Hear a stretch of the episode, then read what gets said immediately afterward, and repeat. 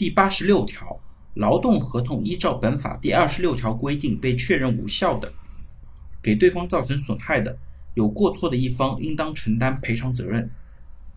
那我们可以假设一下，因为用人单位的原因，比方说签了两年的合同，在履行了一年之后呢，合同被确认无效，那双方呢可能又归到了没有合同的状态。那么这种情况下，是否可以认定成已经签了合同，视为无固定期限劳动合同呢？那目前从司法实践上来看，可能是并不可以。所以说呢，这样的情况下，即使劳动合同被确认无效，那给对方造成的损害究竟有多大？